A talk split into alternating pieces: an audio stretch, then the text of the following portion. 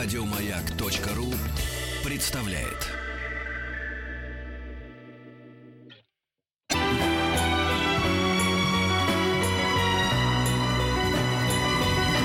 Спутник кинозрителя. Да. Новый спутник кинозрителя, Антон Долин. Здравствуйте, здравствуйте, друзья. Да, да, да. Сейчас расскажет нам про все И враги. Мы новинки. тут говорили о том, что надо быть злопамятным в предыдущий час, так что и Да, враги тоже хорошо. здравствуйте. Ну, здесь врагов я не признаю, что тут есть мои враги. Слушай, я посмотрел эм, почти больше половины даже фильма э, «Наваждение» про вот секту этих Начало самых... Ну, про саентологов. Про саентологов, да. Да, э, хочу сказать, что вот если бы он был покороче, ну, э, п- первая часть производит впечатление от того, что я не знал, что там такие идиоты. То есть, как бы... Ну, мне кажется, там очень много интересного, нет? Да, да, ну интересно. Просто чисто информативно он... э, Он, он немножечко так перешел в такую, знаешь, публицистику. Ну Заметка, да. да. А, а вот все-таки... Ну вот его за это ругают, в том Да. числе, что там не представлена точка зрения саентологов и так далее. Но мне кажется, что даже такую, в общем, простодушную, ну или мнимо простодушную документалистику не надо путать с репортажной журналистикой. Журналистика обязана быть объективной. Кино, даже документальное, никому не подписывался. Оно может быть сколь угодно страстным и да, пристрастным. да, но не просто к тому, что э, вот интересно с точки зрения того, что никто никогда, то есть я не видел, не, не- не очень э, был озабочен вне- внешностью и манерами этого их лидера, но уже абсолютно какой-то жулик проходимец, Конечно. фантастический. Да. Вот, причем, э, ну, я к тому, что документалист все-таки, вот что отличает, э, например, Майкла Мура, да, вот он какой-то находит еще и такие штуки, что это смотрится... Но его в том же самом обвиняют точно так же. Я отношусь лояльно и к Муру, и к этому Гибни. Он тоже известный режиссер, между прочим, там, Оскаровский, все такое. Мне Причем кажется, что Гибни это... это фамилия, а не глагол повелительного наклонения. Так, Петр, зачем ты это сказал? А, Значит, прежде чем я начну рассказывать о фильмах этой недели, у меня несколько есть объявлений на будущее, действительно, именно объявлений. Во-первых, фильм Роберта Земекиса «Прогулка». а, Земекис сегодня, по-моему, приезжает в Москву. А, Фильм Роберта Земекиса «Прогулка» будет, э, значит, э, э, уже с этой недели в Аймаксах. Я о нем расскажу все равно на следующей, потому что все-таки Аймаксов довольно мало. Есть фильмы на этой неделе и на следующей. То есть я не, не считаю, что необходимо Нет, ну сам торопиться. факт того, что Земекис Да, приезжает... да, да, да, да. Вот, это в общем, короче говоря, э, сходите на прогулку, если вам очень не терпится, вы сами узнаете о фильме какую-то основную информацию, я не буду вам давать спойлеров, в интернете, на следующей неделе расскажу подробнее. И второе, на следующей неделе уже начинают показывать, и я, честно говоря, туда не собираюсь, все-таки это не по киночасти, но в кинотеатрах показывают, вы знаете, эти вот э, лайвы э, Национального театра анг- а, британского, там будет Гамлет с Бенедиктом Камбербэтчем. И я знаю, что там в основном билеты уже распроданы. Уверен, что из-за их распроданности будут повторные показы в большом количестве, как это было, собственно, с его же Франкенштейном, не его же, а с его участием. Вот, э, но поскольку, может быть, не все слышали, я просто объявляю. Я не буду рассказывать про это, пока не посмотрю. Мгм. Объявляю, что эта вещь будет. И третье объявление. На следующей неделе, в конце недели, э, пятница-воскресенье, будет уикенд короткого метра э, фестиваля Tomorrow. Он очень интересный. Там будет э, э, несколько канских картин, э, будут короткометражки знаменитых режиссеров. Вот то, с чего они начинали. Будут новые короткометражки, будет премьера Пичетпонга Верситакуна, прекрасного мной любимого тайского режиссера. Я про это расскажу опять же через неделю. Сейчас просто объявляю, потому что, скорее всего, там билетов мало. И поэтому для кого это интересно, это там маленькие Мгм. залы и все такое. Вот уикенд Tomorrow, следующие выходные, покупайте заранее, чтобы потом не стонать и не жаловаться. После того, как ты произнес фамилию Кимбербечи, что не каждому Да. удается, я уже не удивляюсь. еще, да, а Ну, Пичетпонга- ну, Ну, повтори, как А всё- Пичетпонг Верситакун. Да, да, Браво. И э, и еще одна вещь, которую я тоже объявлю. На этой неделе выходит один из фильмов, который я не посмотрел. И не уверен, что мне хватит отваги его посмотреть. э, Поэтому я просто зачитаю. Э, Но не зачитать все-таки будет нечестно. Фильм — это э, полнометражная картина Владимира Бортко, многими любимого режиссера. Называется «Душа шпиона». Итак, э, э, синопсис следующий. Перед российским шпионом в Англии Алексом Уилки стоит задача проникнуть в американскую разведку и выявить крота, нашего разведчика, передающего врагу агентурные сведения. Герой вынужден преодолевать невероятные препятствия, чтобы войти в доверие к американцам. Это я 2015 заплачу. год? Да, 2015. Совершенно новый фильм. Линфильм А. сделал. Э, Нет, в смысле, происходит все в 2015 или раньше? Уверен, что да, но я не смотрел еще. А, и а. вот говорю, вот пока что я пытаюсь все мужество свое собрать в кулак, чтобы, может быть, все-таки пойти в кинотеатр. Но пока э, эти мужчины настолько сильны и отважны, которые там на экране, что мне Силы жал- духа тебе жалко. желаем, Не хочешь быть на фоне либералу, тря- да, тряпкой, да, да, да, да. я уже себя чувствую, еще даже не, не, Да, по- да, не пойдя в кино, Да, а да, что да. же будет там? Да. Вот. А теперь продолжим разговор настоящих мужчин. заходишь ты в кинотеатр, и такие все, такое молчание, потом все бу Да, да, да. выгоняют. Пошел вон, да. Да, Этого я и боюсь. Да. Значит, теперь фильмы этой недели. Ну и фильм номер один э, здесь вне конкуренции это «Марсианин» Ридли Скотта. Ой, ну наконец-то. Да, наконец-то, дождались. А, Собрал немерено в Америке денег. огромный успех. Ну, значит, э, я попробую сейчас разделить здесь две вещи. Лично мне, как зрителю, этот фильм не доставил от того счастья и удовольствия, которое, на которое я надеялся, и которые мне доставляют некоторые фильмы сэра Ридли Скотта, которые, наоборот, не нравятся широкой публике. Назову как примеры. Фильм «Ганнибал», который считается неудачным, а мне нравится больше, чем «Молчание ягнят», или фильм «Прометей», который считается неудачным, а меня вдохновляет безумно и кажется мне поэтичным, глубоким, ироничным и замечательным. «Марсианин», напротив, скорее принадлежит к числу вот других фильмов Ридли Скотта, таких как «Гладиатор». Мне не нравится «Гладиатор», но всему миру нравится, и вся Америка умирает от восторга. И вот «Марсианин», мне кажется, такого же рода картина, хотя, в общем, объективно, на мой взгляд, она более удачная, потому что там была клюква, связанная с прошлым, и историки могли легко это раскрыть. Ну, одно, одно то, когда появляются гладиаторы там и говорят по-английски, понятно, что они, конечно, не могут говорить э, на латыни. Понятно, что никто бы такого фильма не сдюжил, никто бы не пошел бы его смотреть. Ну, это же не, не- не документальный фильм BBC. Я это, все, да, я же не, да. это не претензия, это мой, мой моя внутренняя дисинкразия, внутренний конфликт. Смотришь и вы как У нас тоже «Страстях Штирлиц, у Христовых» нас тоже Штирлиц. Миллером говорят по-русски. да. нет, без- безусловно, Да-да-да, э, нет, я же не говорю, что это э, какой-то правильный подход. Я, Слушай, пока я забыл, да, это забавная история. Вот сейчас, мне кажется, от нее, слава богу, уже отказались в Голливуде. Но вот все 60-е и 70-е годы, когда они делали фильм про войну, про, про, ну, про Вторую мировую, да, значит, они изображали немцев с таким акцентом. Они говорили по-английски, но с акцентом, таким как бы Ну немецким. да. Да. Это смешно. Либо ты понимаешь искусство как условность, тогда пускай говоришь на языке э, э, производителя кино, либо на немецкий переходите. Да, Я смешно, полностью с тобой согласен. Это и все условности искусства. Так вот, а в «Марсианине» тоже есть лажа, как сказали ученые, но это лажа, связанная с... Все-таки это... Как сказать, это не научная фантастика в чистом виде. Это то, что теоретически, если были бы миссии на Марс, ну могли бы быть миссии с Мгм. людьми на Марс, это не невозможно сейчас, да? Мы- Нет, абсолютно возможно. У нас интервью было на той Свер- неделе, что это уже планируется. Ну вот, буквально. именно. А там уже эта миссия на Марсе и уже не первая. Но это как бы будущее, но такое обозримое ближайшее.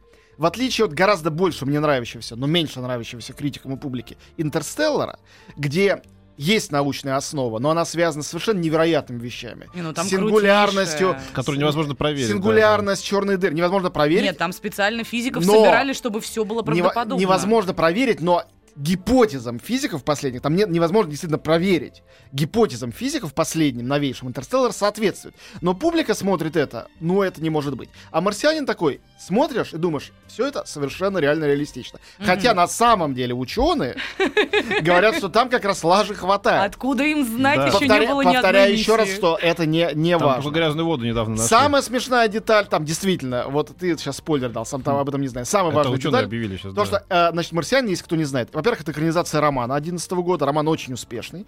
И роман, и фильм — это первая космическая Робинзонада.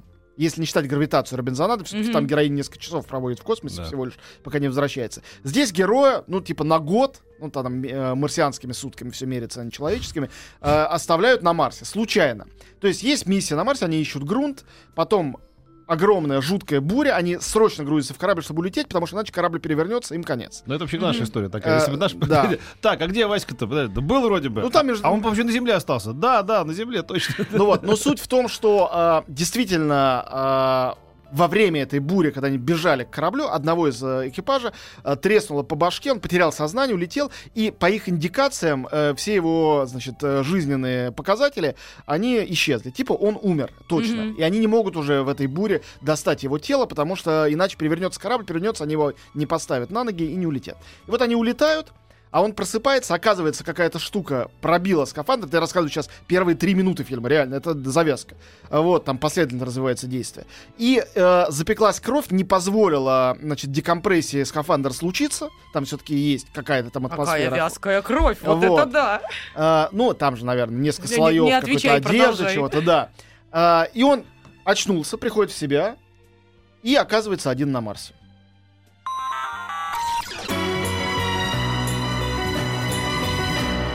Спутник кинозрителя. Ну вот, э, мы говорим о фильме «Марсианин» Ридли Скотта. И, соответственно, э, это фильм э, прекрасного жанра Робинзонады. В чем его прекрасность? В том, что основной саспенс заключается в том, удастся ли ему, откопав органические отходы, то есть, извините, экскременты астронавтов за время этого самого, и смешав их с негостеприимным марсианским грунтом, вырастить в нем картошку. Это главное, потому что если он ее вырастет, тогда он сможет выжить. Если нет, то нет. Или конденсировать воду Это то, чем занимаемся мы на телевидении. Мы делаем СГ, на телевидении и мно- конфеты. много где еще. В общем, короче говоря, э, э, понятно, что это э, совершенно, ну, как бы гипотетически скучный сюжет, который, будучи перенесенным в экзотические обстоятельства, становится нескучным. Я подумал еще о Мэтте Деймоне. Е- уже ходит по интернету чудесная шутка, очень мне нравится, действительно остроумная. Сколько миллиардов долларов Америка потратила на то, что спасти Мэтта Деймона? Сначала спасти рядового Райана. Да, да, да. Потому что потом вся земля включается в то, чтобы спасти его, разумеется, как только они выясняют, что он жив. Развернуть экспедицию. Потом Интерстеллар, где опять он был один на планете. И вот, наконец-то... Но на самом Ключевой деле... момент. Здесь-то будет Бен Аффлек Да. в конце, нет? Нет. Жаль. Э, простите за спойлер. Значит, э, э, ответ очень простой. Почему Мэтт Дэймон? Потому что он идеальный everyman. Вот это вот понятие из средневековой э, культуры, Мгм. то есть как бы душа человеческая, человек без имени, просто человек, даже не с большой буквы. То есть он такой же, как все. И его внешность, его повадка, он обычный парень.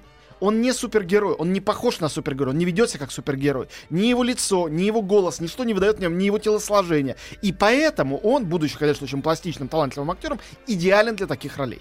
Потому что каждый ассоциирует себя с, с, э, с С героем. ним да. легко себя Да, да, ассоциировать, да. действительно. Ну, он тут так повезло, понятно, что повезло, так придумали. Он биолог, поэтому он выживает. Мгм. То есть там разные есть э, физики, теоретики и так далее в этой экспедиции.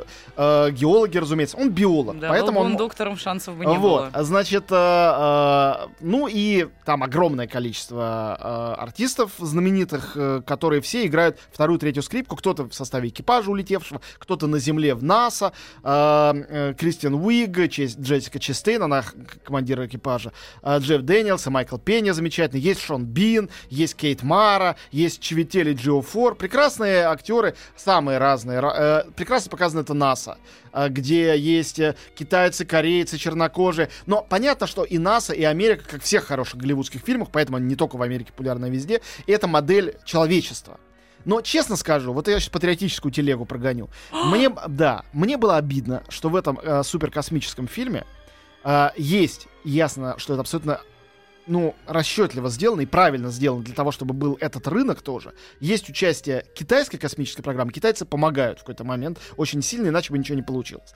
Вот. А, а русские даже не упомянуты ни разу за весь фильм. Типа, наш космос тут вообще ни при чем. И наши космонавты, и наши исследователи. Конечно, мы своих не бросаем на Марсе, потому что... Мы вот и вообще ни- нигде своих не бросаем, Да, конечно, да. И По вот лучше корабль привернется, но своих не бросит. Я не буду, Безобразие. да, наверное, действительно, Не реплик никаких. надо, не зака- ходим. надо заканчивать, мне кажется, Вот, про марсианина а, в общем, на картина фантастически снята Дариушем Фильм Во- потерял интерес, интерес, интересность для Анастасии Да. после того, как она узнала, А, что там не этом. Вообще, представлено. я ждала, что там ну хоть спутник какой-нибудь полковник будет, ну хоть, я не знаю, там портрет Гагарина будет у Мэтта И в очередной раз, конечно, я хочу сказать, какие гениальные в Польше операторы. Дариуш Вольский, вот посмотрите этот фильм и посмотрите на следующей неделе «Прогулку Земекса». Он их оба снимал. Этот человек, конечно, ну, невероятный. А, действительно. Он же снимал и «Прометея», и тот же самый «Исход» для Ридли Скотта. Вот «Исход» не очень хороший фильм, но снят он потрясающе. Э, «Пираты Карибского моря», и «Алиса в стране чудес» для Тима Бертона. В общем, невозможно перечислить, э, что этот человек снимал. То есть, возможно, но это займет весь наш эфир. А, и он совершенно прекрасен в этом фильме тоже. Очень зрелищно, очень оптимистично, как настоящая Робинзонада, последовательно, совершенно предсказуемо и при этом э, крайне эффектно. Так что, ну, в общем, всем А рекомендую. вот, кстати говоря, знаешь, да, кто притащил этих польских операторов туда в Голливуд? Э, Оператор Спилберга, Спилберг, да. конечно. да. Ну как бы, потому что, нет, как его забыл, я- ну гениальный тоже оператор, который снимал Райан и все остальное, у него после список Шиндлера. На меня тоже сейчас вылетело из А, головы. Да, а, да. кор- короче, этот оператор, вот у них как очень сильная диаспора. А, Он оказался в Голливуде, и он подтащил своих корешков из, из, Польш- из- из Польши. У нас так не получается. Ну, какие они все молодцы. Да, Крутой. да, да. как да. они при этом все работают. Э, Тут уж, э, мне кажется, невозможно никаких э, это самое э, попыток даже э, критики се- из себя исторгнуть, потому что их много и все они гениальны. А, ну, не, может, не гениальны, но все прекрасны. Следующий фильм... А, Януш Каминский его зовут. Януш Вот. Каменский, да. А, Следующий фильм, о котором хочу рассказать, называется «Пен. Возвращение в Нетландию». Это очередная версия Питера Пена. Их бесконечно много. Тут, конечно, надо сказать о вещи, которые не для всех наших слушателей очевидно. То, что Питер Пен а, это важнейший сказочный текст для а, англоязычного мира. Нам кажется, это одна из сказок. Но для них это сказка. Как для итальянцев «Пиноккио». Она больше, чем «Алиса в стране чудес», которая слишком причудливая. А, она больше, чем Винни-Пух, которого у нас скорее так сильно любят за счет прекрасного перевода за Ходера. Питер Пен важнее. А теперь главный вопрос. От человека, который... Я обожаю Питера Пэна, это моя самая любимая Да. сказка. Они издевались над ней в этой картине, Не да? издевались, но Джо Райт, замечательный режиссер, экранизатор классики, который сделал, э, значит, э, «Гордость и предубеждение», который сделал недавнюю Анну Каренину с Кирой Найтли, э, который экранизировал «Искупление». Очень талантливый английский режиссер. Это английский фильм, хотя, Мгм. конечно, американские продюсеры, как всегда. Он понял, что все рассказано о Питере Пенне, и это приквел.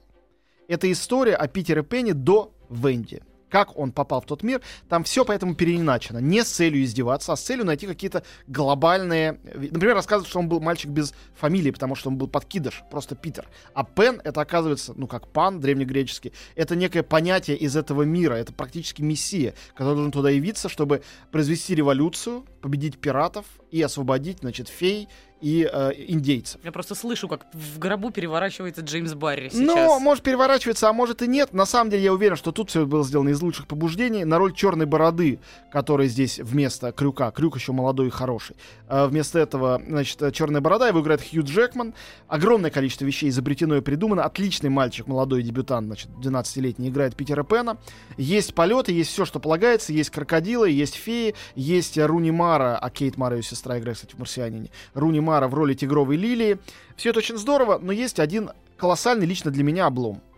А, в этом фильме никак не объяснили, почему и с какой стати Питер Пен с э, Джеймсом Крюком, собственно говоря, э, поссорились, и почему тот стал Крюком. То есть у него все еще две руки. Приквел не об этом? Да, у него все еще две руки, и они, и они друзья. И фильм заканчивается, они все еще друзья. Может, он надеется снять следующий фильм, еще что-то. Но это, конечно, производит впечатление к концу фильма. Ну как? Ну зачем мы смотрели эти два Не часа? знаю, для меня Почему? это пустой звук. Я ничего это не читал. И вот, э, вот знаете что? Это великая сказка. Рассказы Толстого, Чукагек и мальчик из, из Неправда, Уржума. Вот все, что... неправда. Питер Пен Вот. величайшая Да, сказка наверное. вообще. Полностью согласен. Это действительно великая вещь. Очень по- объясняющая, по ряду кстати причин. говоря, по- политику того поколения, которое ты сейчас ненавидишь, Петя. А, ну, там много, много разных А, вот поколений. почему я этого не люблю заранее. Нет, там есть и трагедия э, того, что человек не взрослеет, потому что все остальные взрослеют, а он остается. Вот, друзья, у нас остался еще один фильм, я забыл о нем рассказать, не успел. А, давайте все-таки отнимем 2-3 минуты Да. после новостей, чтобы сказать о нем, потому что он очень важный и интересный. Да. Это российский фильм. И это потом уже перейдем к старому Тогда кино. одна минута.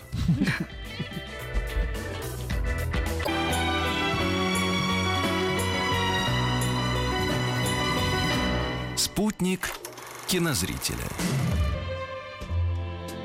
И мы продолжаем. У нас остался один фильм, недосказанный Да. в предыдущем получасе. Друзья, значит, фильм, э, про который уже э, депутат, не будем называть его фамилию, сказал, что он педофильский. Правда, депутат посмотрел только трейлер, как депутаты и любят. Вот. Как э, это интригует, А, Антон. Я был на премьере, э, э, значит, э, этой картины в кинотеатре «Октябрь» в Москве. Э, Перед началом вышел не имеющий никакого отношения ни к авторам фильма, ни к самому фильму Никита Михалков, специально, чтобы сказать, чтобы все семьями шли это смотреть немедленно. И что это фильм прекрасный. Э, и Я с Никитой Михалковым в этом случае полностью солидарен, совершенно с ним согласен. Это картина молодого режиссера Андрея Зайцева, называется «14+.» Этот фильм был в конкурсе детской части, подростковой, точнее говоря, Берлинского кинофестиваля. Он был на кинотавре, и сейчас он наконец добрался до проката. То есть действительно Значит- 14 плюс разрешенный фильм, раз он был да, в детской и части. называется 14+, да. Мгм. Значит, э, это история двух 14-летних школьниц, э, школьников из э, двух школ, мальчик и девочка. Две школы, ну, враждуют, дерутся, а, ну, это Ромео и Джульетта, в общем-то. А, и мальчик, он, рас, он э, растет у матери-одиночки, отец неизвестно где находится, только по телефону с ним связывается. 14-летний мальчик смотрит на девочек, вот он видит однажды девочку из, э, значит, другой школы, потом он разговор о Ромео и Джульетте, проникает потихонечку на дискотеку, чтобы там с ней потанцевать. То есть, ну, этот сюжет повторен, но не, не до какого-то скучного предела. Две-три сцены есть, которые напоминают, и не более того. Э, В этом фильме, как и в другом, конечно, гораздо более гениальном фильме 70-го года э, «Шведская история любви» Роя Андерсона, э, тоже невозможен трагический финал, и его не должно быть, потому что э, сегодня подростки, даже если какие-нибудь хулиганы начистят им морду, а родители скажут «ни-ни», подросткам, слава богу, плевать уже на эти все запреты, если ими действительно движет любовь. Безусловно, это фильм о любви, несмотря на то, что там есть и какие-то телесные вещи, тоже невероятно целомудренно снятые и показанные. Я повел своего 13-летнего сына и не пожалел, он был захвачен этим больше, чем любым марсианином. Он тоже его со мной уже смотрел. Не мог оторваться. Хотя ему было... Он стеснялся в каких-то моментах. Но, в общем, Он, я спросил, задал ему только один вопрос. Говорю, это правдоподобно? Вот как они себя ведут? Мгм. Он говорит, полностью. Стопроцентно это все правда. Значит, э, весь саундтрек набран по рекомендации там детей, которые снимались. Все дети, ни одного профессионального актера, они вся- все найдены через ВКонтакте который там спонсор и Круто. один из участников этого фильма. И двое главных... Ну, правда, очень смешно было на этой премьере. Фильм делался долго. Долго шел до премьеры. Он снимался три года назад. И Ой. вышли эти дети, как так называемые, на сцену. Я думаю, ну какие тут дети, какой 14+. Они все выше на голову, чем режиссер. Что вообще такое?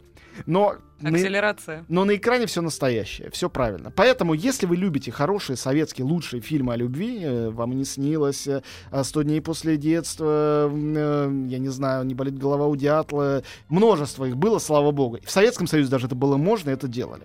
Сейчас то, что кто-то пытается это запретить, закрыть и так далее, это просто стыдоба.